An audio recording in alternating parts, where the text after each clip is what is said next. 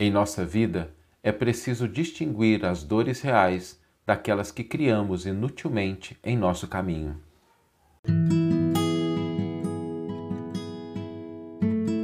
Você está ouvindo o podcast O Evangelho por Emmanuel, um podcast dedicado à interpretação e ao estudo da Boa Nova de Jesus através da contribuição do benfeitor Emmanuel. Hoje nós vamos refletir sobre as nossas cruzes, os desafios, os problemas. E muitas vezes, quando nós estamos diante desses desafios, desses problemas, dessas dificuldades, nós cedemos espaço à queixa, à lamentação. Nem sempre pensando no que, que isso nos traz. Porque quando nós cedemos espaço à queixa, à lamentação, ocorre uma série de coisas complicadas, uma série de armadilhas, uma série de problemas. O primeiro deles é que a gente começa a se especializar em se queixar, em lamentar, em reclamar, isso vai se tornando um hábito. E aí, quando a gente torna isso um hábito, a gente começa a reclamar das coisas reais e das coisas que não são reais.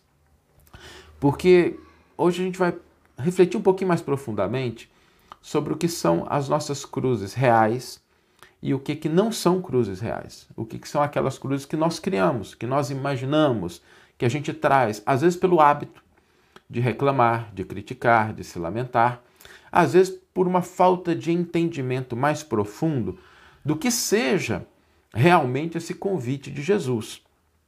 Quando Jesus propõe uh, a gente carregar a cruz, lembremos-nos que antes disso há um propósito. Ele coloca: aquele que quiser ser meu discípulo, tome a sua cruz e siga-me. Por isso é importante a gente sempre se lembrar que as dores são processos, mas a perfeição é a finalidade. O progresso, o desenvolvimento é o alvo para o qual a dor, quando ela está presente, ela está apontando. Por que, que é importante a gente pensar dessa forma? Porque muitas vezes a gente olha para uma coisa, a gente cria um sofrimento desnecessário ou um, um, sofrimento que ele não é real, que ele não está conectado, porque a gente não para para pensar nesse duplo sentido de dor enquanto processo e de perfeição como finalidade. Jesus colocou né, aquele que quiser ser meu discípulo. Esse é o a finalidade. Esse é o fim, esse é o objetivo. Para esse objetivo, para alcançar esse objetivo, então é necessário que tomemos as nossas cruzes e caminhemos naquela direção. Quando a gente olha para a dor simplesmente como a dor, a gente às vezes acumula sofrimento em nossa vida, que não é um sofrimento que ele tem uma origem nesse objetivo da gente crescer e da gente progredir. E isso é muito importante. Às vezes as pessoas caminham pela vida é, em situações de tranquilidade, de maneira inconsciente, estão até tranquilas. Né? As coisas vão bem, elas não se preocupam, mas o fato de estar atrasando o processo de crescimento, de aperfeiçoamento, levará inevitavelmente a uma situação de desconforto, seja ele material ou espiritual mais tarde. E quando a criatura tem consciência disso, de que aquela posição em que ela se encontra não é a posição que a leva a, aquele propósito de crescimento e desenvolvimento, ela começa a se movimentar na direção da paz, da paz de espírito, da consciência tranquila, do cumprimento com os próprios deveres. E é nesse momento que ela toma consciência das cruzes que precisa carregar.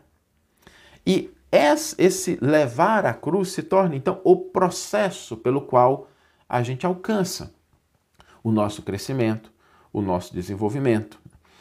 E é importante entender isso porque muitas vezes nós criamos dores imaginárias e cruzes desnecessárias. Quando a gente cede espaço à crítica e à lamentação excessiva. Quando a gente busca um problema que na verdade não é um problema que nos aponta a direção do crescimento, mas é aquilo que fere o nosso ego, fere o nosso egoísmo, fere o nosso orgulho, fere as nossas expectativas, às vezes irreais, em relação a si mesmo ou em relação ao outro. todas essas dores não são essas cruzes às quais Jesus se refere, porque elas não promovem o crescimento. Imaginemos o seguinte: às vezes a gente estabelece expectativas altas em relação ao outro e em relação a nós mesmos. Para dar só um exemplo simples. E aí a gente sofre quando essa expectativa não é atendida. Essa dor e esse sofrimento não são dores e sofrimentos necessários. Eles derivam das expectativas que nós colocamos. E se a gente não entende que essa dor é desnecessária e ela deriva do ego, ela deriva da nossa máscara que a gente coloca em cima do ser imortal que cada um de nós é, a gente sofre, mas sofre desnecessariamente. A gente pode sofrer quando a gente tem que auxiliar uma pessoa que a gente ama. A gente pode sentir dor quando a gente tem que abandonar um determinado hábito, uma determinada postura. Só que essas dores apontam para um propósito. Então, o ego às vezes confunde a nossa visão. A gente olha para as situações da vida e a gente começa a sofrer por coisas que não promovem o nosso crescimento, que podem até nos trazer situação de conforto, tranquilidade, atender às nossas expectativas, mas não necessariamente nos fazem progredir, nos fazem crescer, nos fazem nos aperfeiçoar. Por isso, quando a gente pensar nas cruzes, nas dores, é preciso que nós tenhamos a consciência clara de qual é o propósito. Essa dor está me fazendo crescer? Está me fazendo progredir, está me fazendo me transformar, melhorar, saldar algum débito, reajustar perante aqueles equívocos que a consciência registra, se é uma dor nessa natureza, carregá-la, suportá-la, né, vencer o desafio é uma conquista na direção do crescimento e do aperfeiçoamento.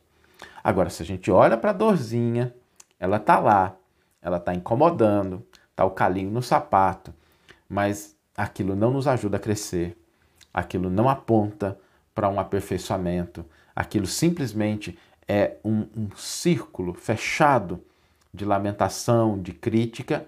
Cuidado, porque às vezes nós podemos estar desperdiçando nosso tempo, nossa energia, gerando sofrimento para nós mesmos com uma coisa que é irreal, no processo de crescimento e desenvolvimento. Por isso é preciso a gente separar. E isso não é simples.